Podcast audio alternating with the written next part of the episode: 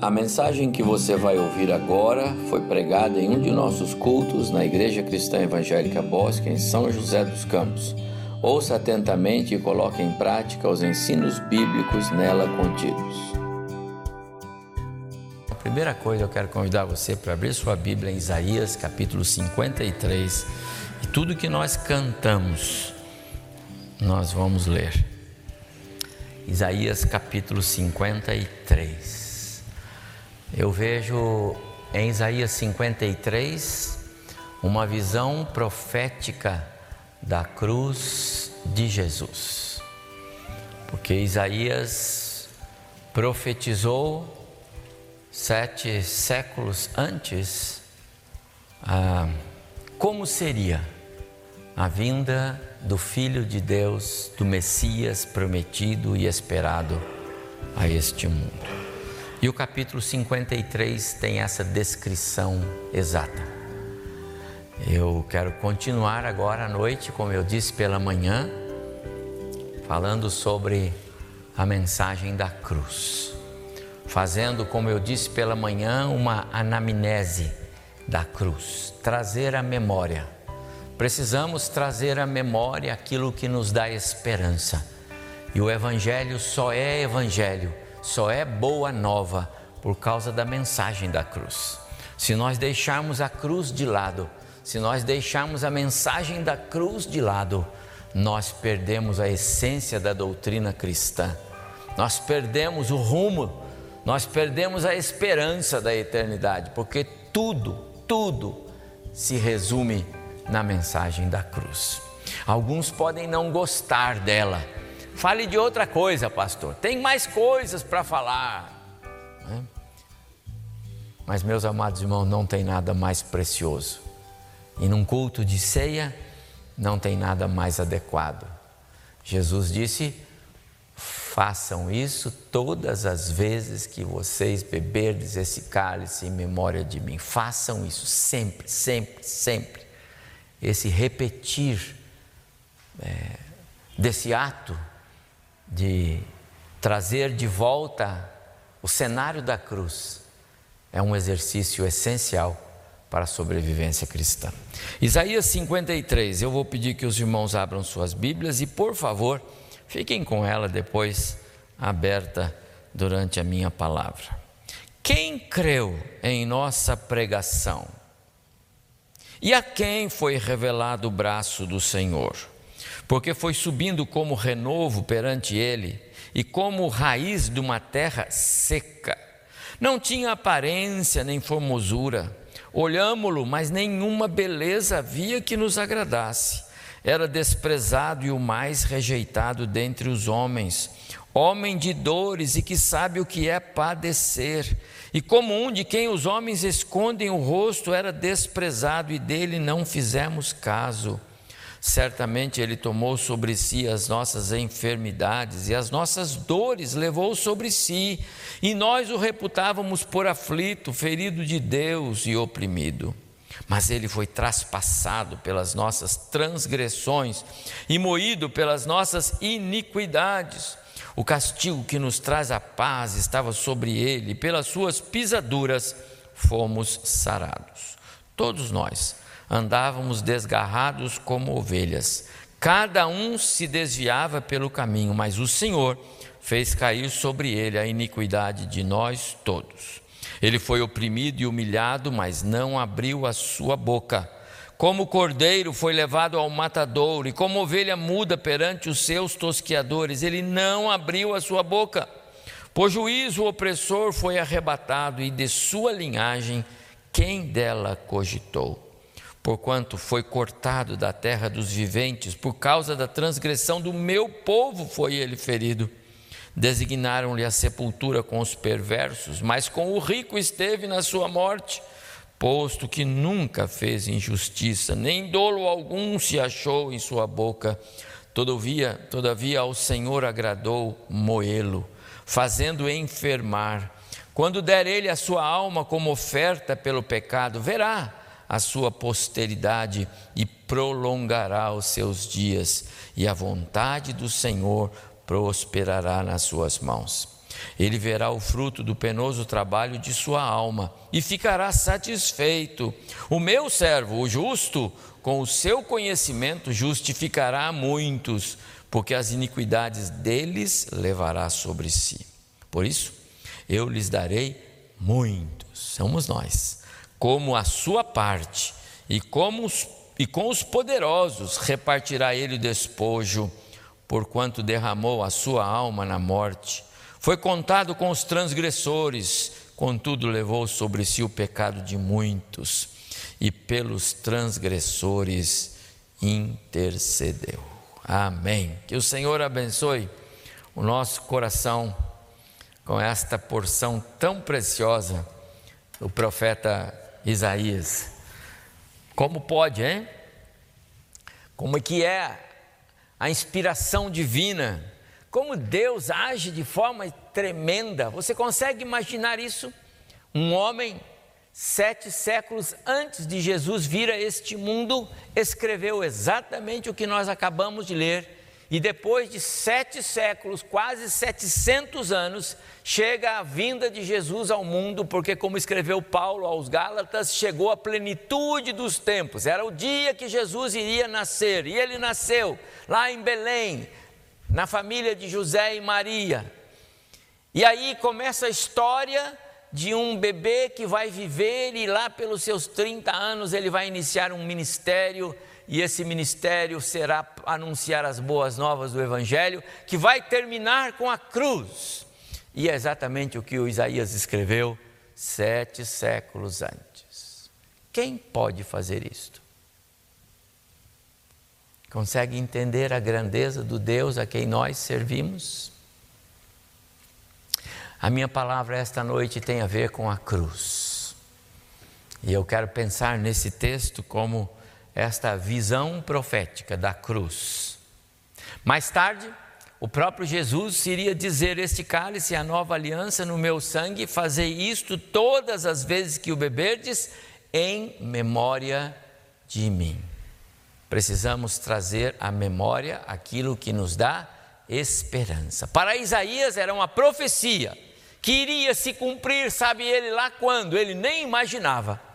Ele nem entendia tudo que ele escreveu, eu não tenho dúvida de dizer porque muitas coisas não eram reveladas nem aos profetas. Eles escreviam por inspiração divina, mas mesmo muitas vezes não as compreendendo na sua totalidade. A visão era sempre vertical, não era na horizontal, não se estendia no tempo. Você tem o privilégio, a oportunidade hoje, pela palavra, de conhecer as profecias de Deus alocadas no tempo. Que preciosidade é para nós termos a palavra de Deus no nosso coração, à nossa disposição, para entendermos a grandeza do Deus a quem nós servimos. Por isso, falamos um pouco sobre a, a cruz de Cristo mais uma vez. Eu quero continuar no que preguei pela manhã, e eu vou lembrar só os três pontos principais da minha palavra.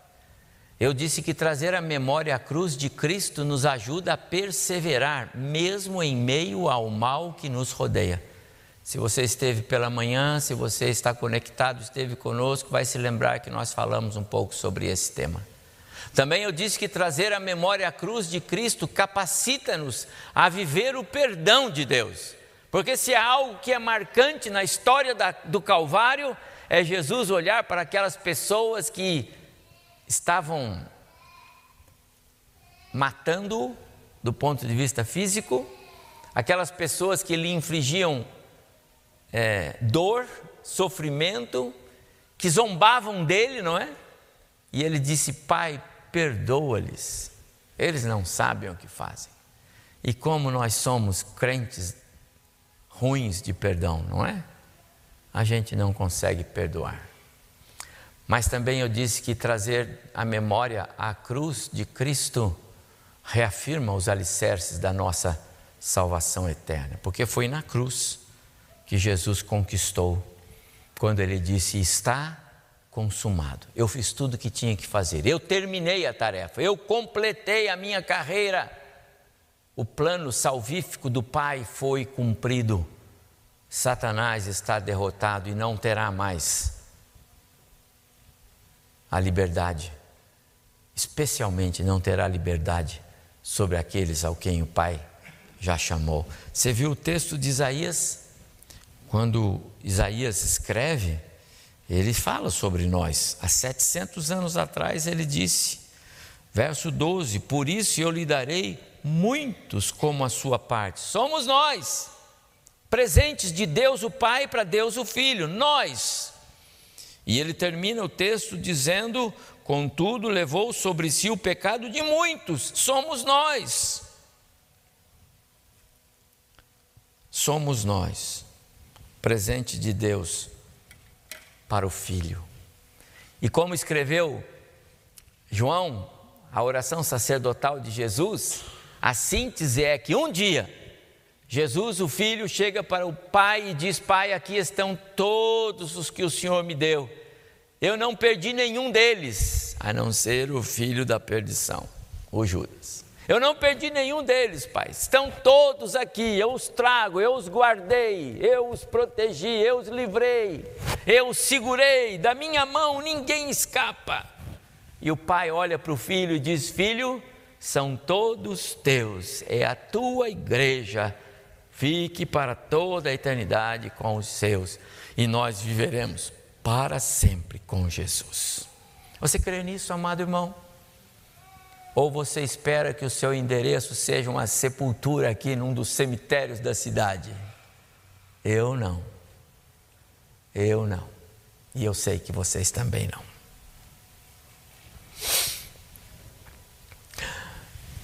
Encontro sempre lá na minha casa, agora, algumas pessoas que gostam de fazer caminhada todos os dias. Eu estou quase entrando nessa também, sabe?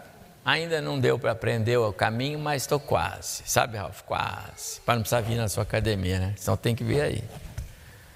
Tem um senhorzinho lá que todos os dias, de manhã e de tarde, sabe?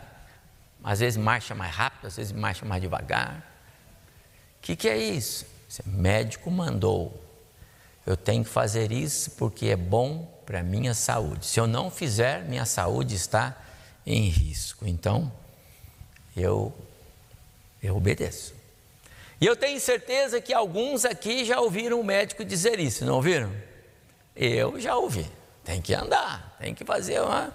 E eu tento, mas a esposa não me acompanha muito. Está lá. Mas, irmãos, não é verdade? Tem aqui médicos, médicas, não é verdade? O exercício é bom, não é? Se você não faz o exercício, tem que tomar Rusovaz para compensar. Sabe como é? Então faz o exercício, é melhor. Mas nós somos muito lentos para ouvir os conselhos médicos, não é? Tardios, como a própria palavra diz. A gente não ouve, a gente não, não dá valor. Amados irmãos, na vida cristã é a mesma coisa. A Bíblia está repleta de conselhos para nós. Conselhos que vão fazer toda a diferença na nossa saúde espiritual. O nosso lar, os nossos filhos, né? o cônjuge, os netos, os que vivem ao nosso redor, vão ser abençoados se nós obedecermos aos conselhos do médico dos médicos a respeito da nossa vida espiritual, mas nós somos lentos. Nós não obedecemos, infelizmente. Jesus sabia do que ele estava falando quando ele disse: façam isso, relembrem as, esse memorial, relembrem da minha pessoa, Celebrar a ceia é um ato de culto, um exercício espiritual precioso, imperativo para nós. Nós precisamos disso, meus amados irmãos. Precisamos trazer de volta aquilo que Jesus fez. Celebrar a ceia é fundamental para curar os males que o nosso eu causa para nós mesmos. Trazer à memória a cruz de Cristo e o que ele conseguiu ali é, traz refrigério para a nossa alma, limpa a mente, higieniza o coração. Requer autoexame, é, não é de qualquer jeito. Requer confissão e arrependimento de pecados. Requer espírito de gratidão e alegria requer uma fé restrita na obra da redenção. Eu creio no que Jesus fez por mim e vivo esta realidade. Requer pureza, pureza de espírito, consciência de que tenho estado em íntima comunhão com o meu Deus. Reverência, santidade, mãos limpas, alma de adorador, tudo isso não se trata de um simples alimento para o corpo, é mais do que isso.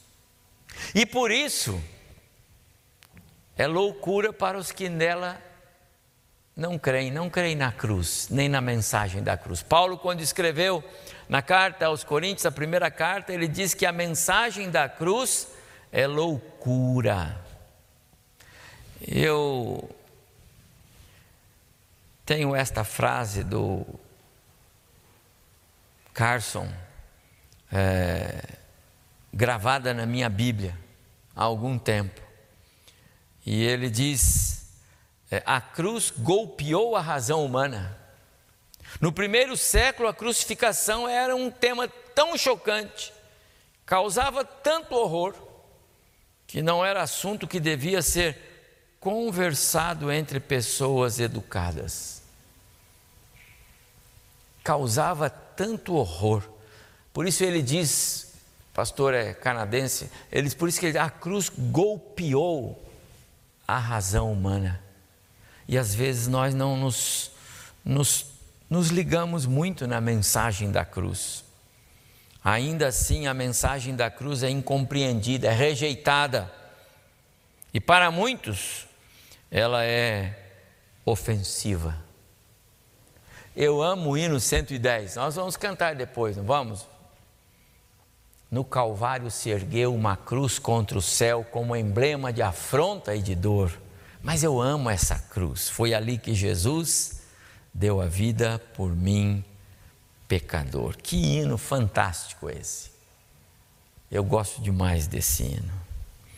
Pois um dia, em lugar de uma cruz, a coroa Jesus me dará. A cruz fala de promessas que nos trazem consolo, que dão sentido à nossa fé, que tiram o peso que o pecado impôs sobre nós.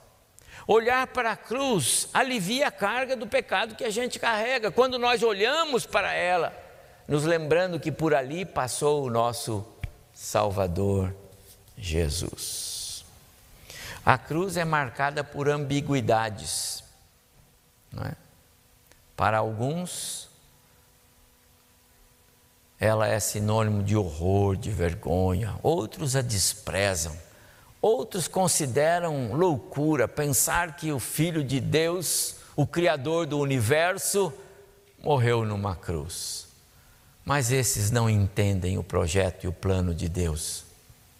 Mas para nós, a mensagem da cruz faz toda a diferença. E é aí que entra o profeta Isaías. E se você está com a sua Bíblia aberta, olhe para o texto. Quem creu na nossa pregação? Quem creu?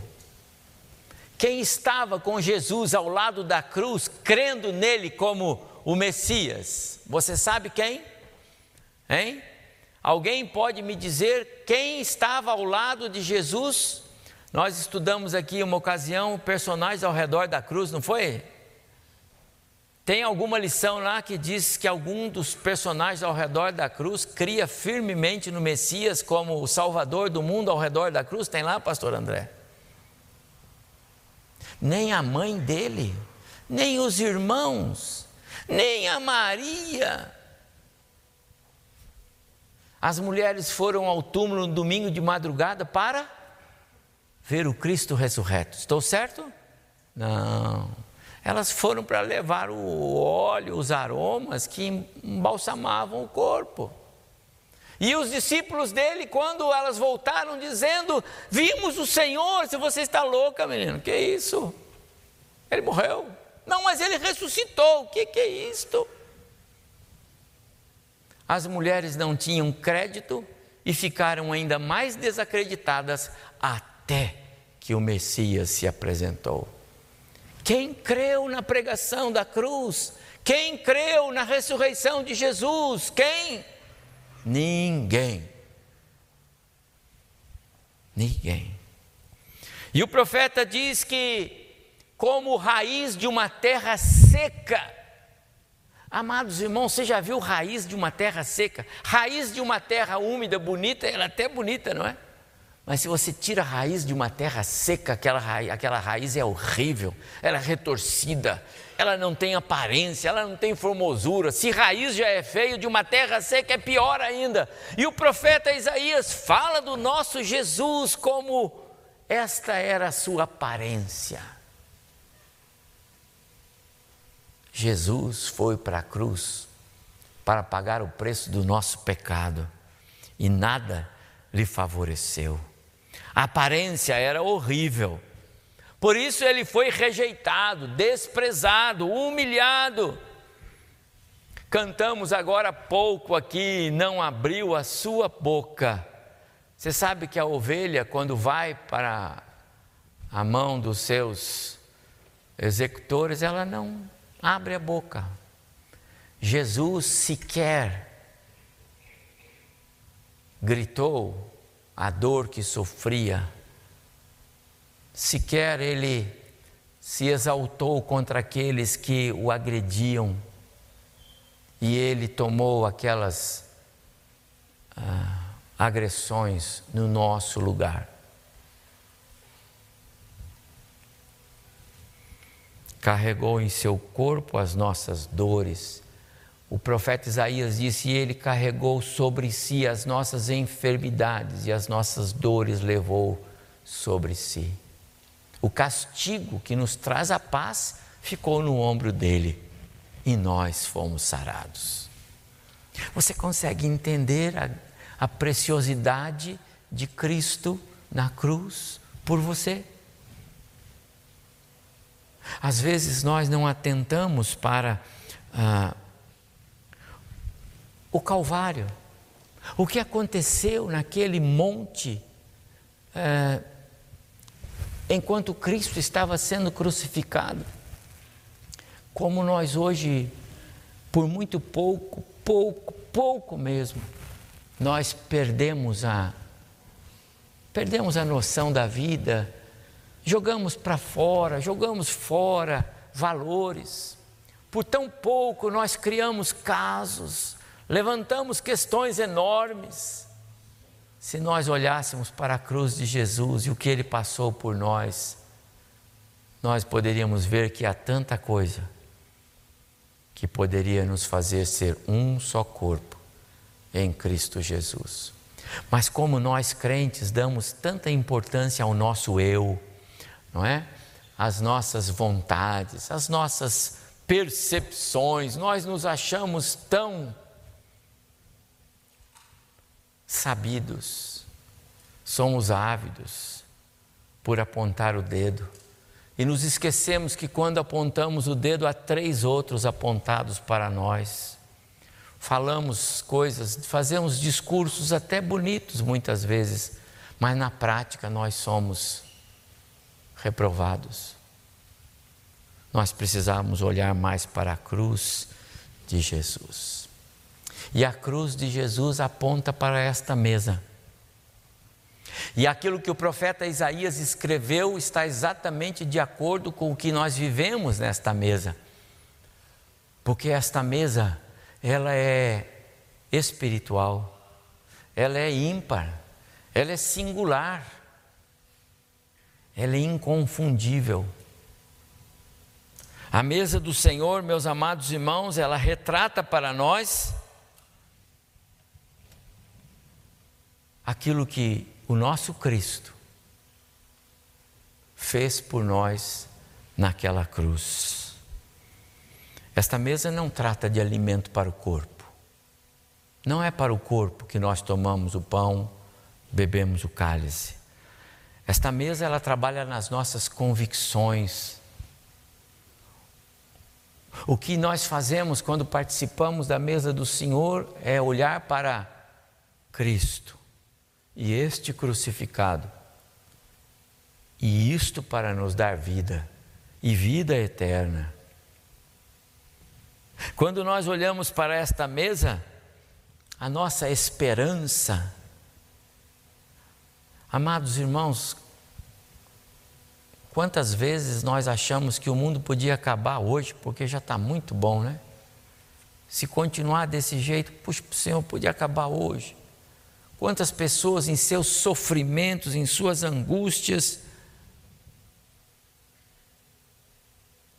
Amados irmãos, nós temos uma esperança que quando isso passar, e vai passar, para alguns vai levar 105 anos, para outros 95, para outros 52, para outros bem menos, mas vai passar.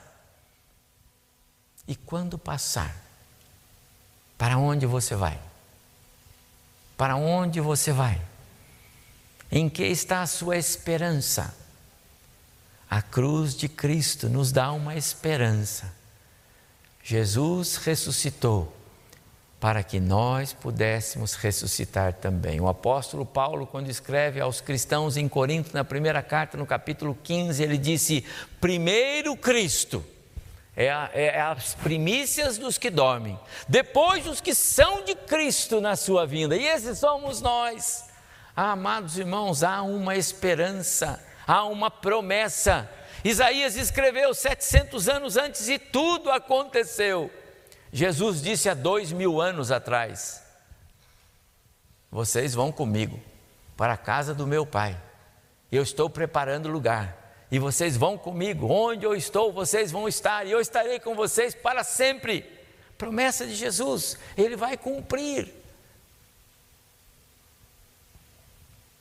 A mesa do Senhor, ela tem uma mensagem que fala a respeito da nossa esperança. Ela traz à memória quem somos. A igreja de seu filho Jesus. Os eleitos de Deus na sua eternidade passada salvos pela sua graça. Mas também a mesa do Senhor, ela nos ensina obediência. Isaías escreve que ele foi como ovelha muda, ele obedeceu. Isaías diz que ele foi humilhado e oprimido e não abriu a sua boca. A mesa do Senhor, na visão de Isaías, nos ensina Obediência voluntária a Deus é submissão. Submissão. Amados irmãos, como nos falta a obediência voluntária e espontânea. Primeira aliança que Deus fez com os homens foi quebrada porque faltou obediência. Só tinha um casal no mundo. Não tinha TV para eles verem um programa que lhes ensinasse qualquer bobagem. Não tinha internet, WhatsApp. Não tinha o vizinho para colocar na cabeça da Eva alguma coisa. Não tinha. Adão não tinha amigos que pudessem lhe corromper a mente. Não tinha. Aqueles dois só tinham uma coisa: eles tinham liberdade para obedecer liberdade para obedecer. Aqueles dois tinham algo que nós não temos mais. Aqueles dois tinham livre arbítrio. Eles podiam escolher entre obedecer ou desobedecer. E Deus disse que se eles escolhessem desobedecer, eles perderiam o livre arbítrio. Por quê? Porque morreriam. Eles nem sabiam o que é isto. Tanto é que quando a dona Eva comeu aquela fruta, ela disse para o seu esposo: É boa, eu comi, estou com você, pode comer, vai fazer bom. mas eles não perceberam naquele momento que eles estavam morrendo espiritualmente. Perderam a condição da pureza espiritual. Agora eles não podem mais decidir, não podem mais escolher, porque eles estão mortos. Não adianta chorar do lado do ente querido que morreu. Quero crer que seu José chorou ao lado da senhora sua mãe, como Patrícia e eu vi chorando ao lado da sua irmã. Mas os mortos não nos ouvem. Eu chorei muito ao lado do caixão do meu pai há mais de 27 anos atrás, mas ele não me ouvia. Eu chorava porque eu achava que era muito cedo para ele morrer. Eu queria que ele vivesse mais. Mas o meu pai não me ouvia porque ele estava morto. Mortos não ouvem. Adão e Eva perderam o direito de escolher. Só um milagre. E esse milagre Deus fez, mandando Jesus e aí Deus revela ao coração do homem morto quem é Jesus.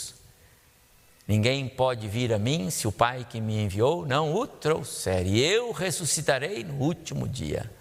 Foi isso que Jesus disse para o Pedro: Pedro, você é bem-aventurado, porque ninguém podia falar para você quem eu sou, senão o meu próprio Pai. E como ele lhe falou, você entendeu, então você é bem-aventurado. Bem-aventurado. Mas mesmo Pedro, bem-aventurado, não creu na ressurreição do, do Filho de Deus. Não foi lá ficar do lado do túmulo esperando ele ressuscitar no domingo de madrugada. Ninguém creu. Escreveu Isaías. Quem creu? Ninguém creu. No absurdo, ninguém crê. No impossível, ninguém crê. Precisamos aprender a obedecer.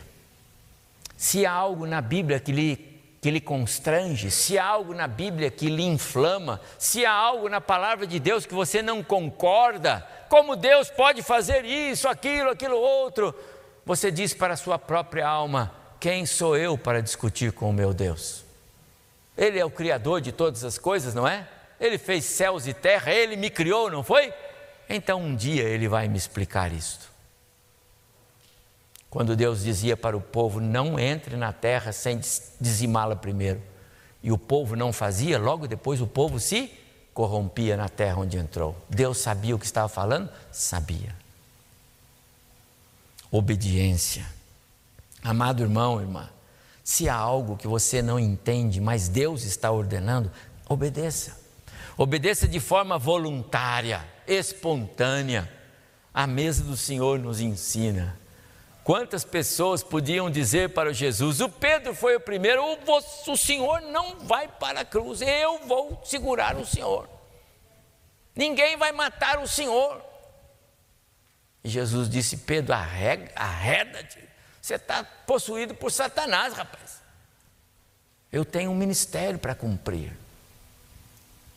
Algumas vezes, meus amados irmãos, nós temos que obedecer de forma irrestrita a obediência é uma mensagem da cruz.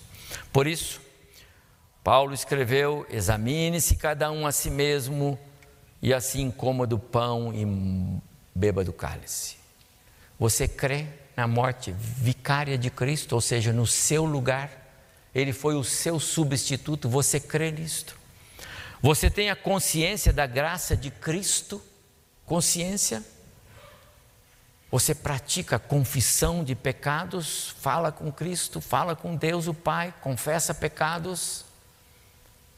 Você é um perdoador por excelência? Como está a sua saúde espiritual? A mensagem da cruz, meu amado irmão e irmã, na visão do profeta Isaías, as conquistas da cruz, porque o Isaías escreveu sobre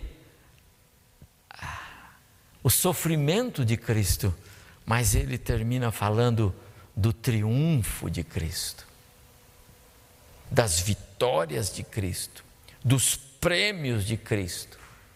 E nós estamos inseridos aqui. A mensagem da cruz, as conquistas da cruz, o poder que emana do Calvário, são recados de Deus que devem ser renovados em nós todos os dias, todas as manhãs.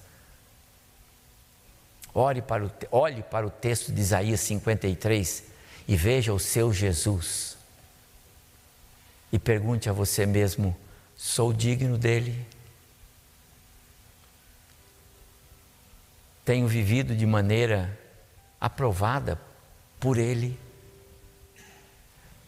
Eu vivo e pratico a fé para a qual ele me chamou? Jesus te chamou para viver a fé cristã. A fé cristã não é o padrão do mundo. Viver e praticar a fé cristã é andar na contramão do mundo, de costas para o mundo. Quanto a cruz de Jesus tem impactado a sua vida? Quero convidar você a refletir sobre isso enquanto nós nos preparamos para a ceia.